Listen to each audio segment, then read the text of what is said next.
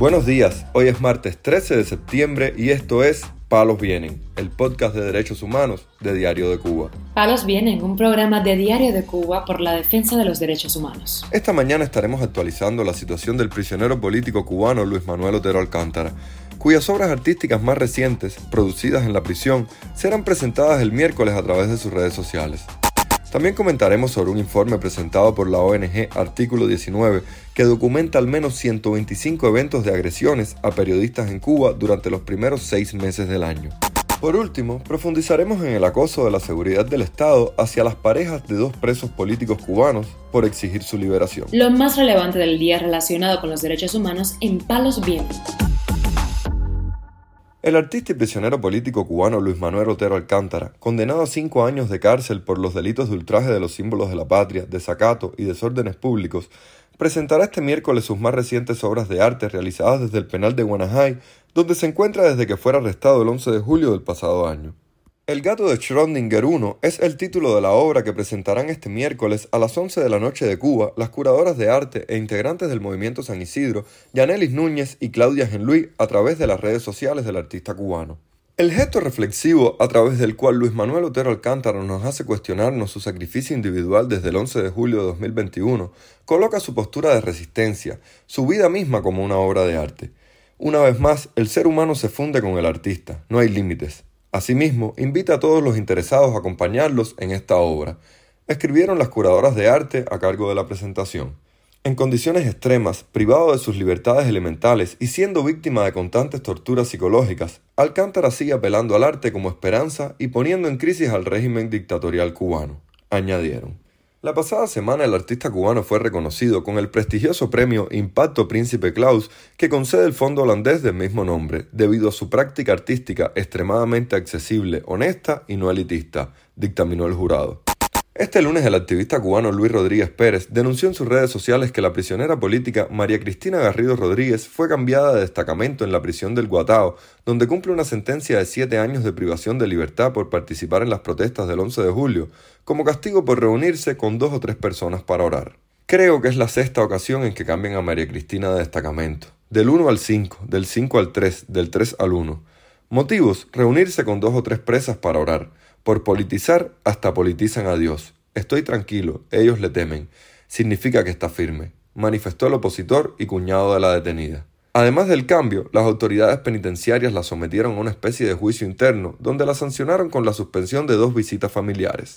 Esta semana la ONG británica Artículo 19 presentó un informe semestral sobre la libertad de expresión en Cuba, en el cual denunció que en los primeros seis meses de 2022 se presentaron 125 eventos de agresiones a periodistas que estuvieron dirigidos a un total de 61 personas, 28 mujeres y 33 hombres. En el informe presentado por la ONG también se documentaron 90 agresiones a defensores de derechos humanos. Es importante destacar que los números de mujeres y hombres agredidos se han ido emparejando hecho que da cuenta del aumento de la participación y protagonismo constante de las periodistas, activistas y defensoras de derechos humanos, provocando que sean acosadas a un nivel similar que los hombres, denunció la ONG.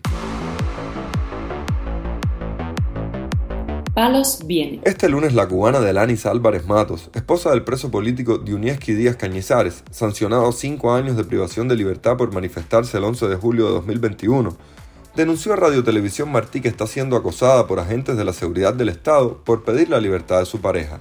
Yo vivo aquí en la provincia de Mayabeque, municipio Wien. Yo hace unos meses atrás tenía un cartel puesto en mi casa y parece que se me mojó cuando llueve y lo tuve que quitar. Pero hace un promedio de cinco días web y pongo otro cartel con la foto de mi esposo pidiendo libertad para él. Y desde que pongo el cartel, hace tres días, ya hoy hacen cuatro, de la que la seguridad del Estado me está acosando constantemente. Me llaman con número privado y ya me estaban llamando con número normal diciéndome que tenía que presentarme en la unidad aquí en la policía, en la PNR y yo le explico de que no, que yo no me iba a presentar, que me dejaran tranquila, porque yo iba a seguir pidiendo la libertad de mi marido. Y el de la seguridad me manda a decir que me iba a mandar la jefe sector para que me viniera a recoger. Y yo le dije, como único ustedes me pueden recoger a mí, tiene que ser, vaya, que tengan algo en contra mía, porque yo sepa, por pedir libertad no me pueden hacer nada. Ay, cuando me van a traer una cita, tiene que ser con antelación y con 72 horas y con cuño, porque ellos varias veces me han traído citación aquí ya que no tiene cuño y me traen la citación a las 11 de la mañana para que yo me presenta a la una de la tarde la policía. Y cuando llego allí, ellos piensan que yo no sé, ellos me hacen a mí, me encueran completa, me hacen requicia, me tocan el pelo y todo. Todo eso mi hija lo ha presenciado todo. Mi niña tiene 10 añitos. Miércoles me llamó, jueves también, y el viernes me volvió a llamar, que fue cuando yo le dije que no me molestaran más. Y él me dice a mí de que me iban a mandar a la jefe sector. Hasta que no suelten a mi esposo, yo no voy a quitarle ese cartel.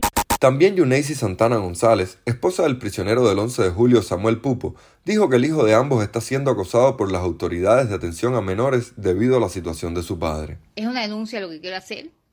Eh, nuestro niño Hugh Dieter Pupo Santana, el viernes cuando llegó por la tarde de la escuela a casa, me dice, mamá, la maestra me pregunta que si yo no sé qué estaba haciendo seguido, eh, investigado por minoría.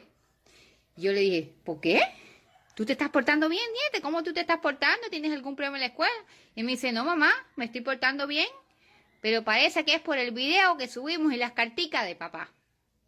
Imagínense ustedes, al momentico me metí en dos segundos y fui para la escuela. Cuando llegué a la escuela, la maestra no estaba allá. Hablé con el jefe grado, de séptimo grado del grado de mi niño.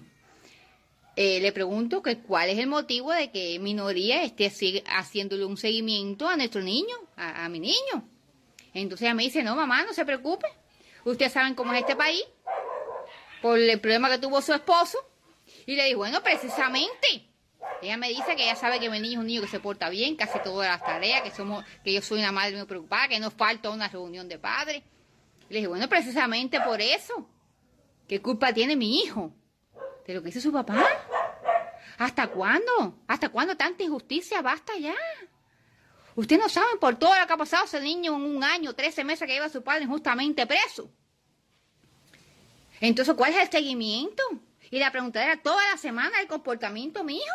Algo que me preocupa mucho porque es un niño que tiene 13 años, que está en la secundaria básica en séptimo grado, que en su primer día de clase, el lunes, sus amiguitos le preguntaron, ¿sigue preso tu papá? El niño, a pesar de tener una buena actitud, está recibiendo seguimiento del Departamento de Atención a Menores. A su madre la han amenazado con retirarle la custodia por denunciar, advirtió la agencia legal Cubalex sobre el caso. Palos Vienen, un podcast de derechos humanos de Diario de Cuba con la producción y conducción de Mario Luis Reyes. Muchas gracias por acompañarnos este martes en Palos Vienen, el podcast de derechos humanos de Diario de Cuba. Pueden escucharnos en DDC Radio, Spotify, Google Podcast, Apple Podcast, Telegram y SoundCloud. Yo soy Mario Luis Reyes, mañana regresamos con más información.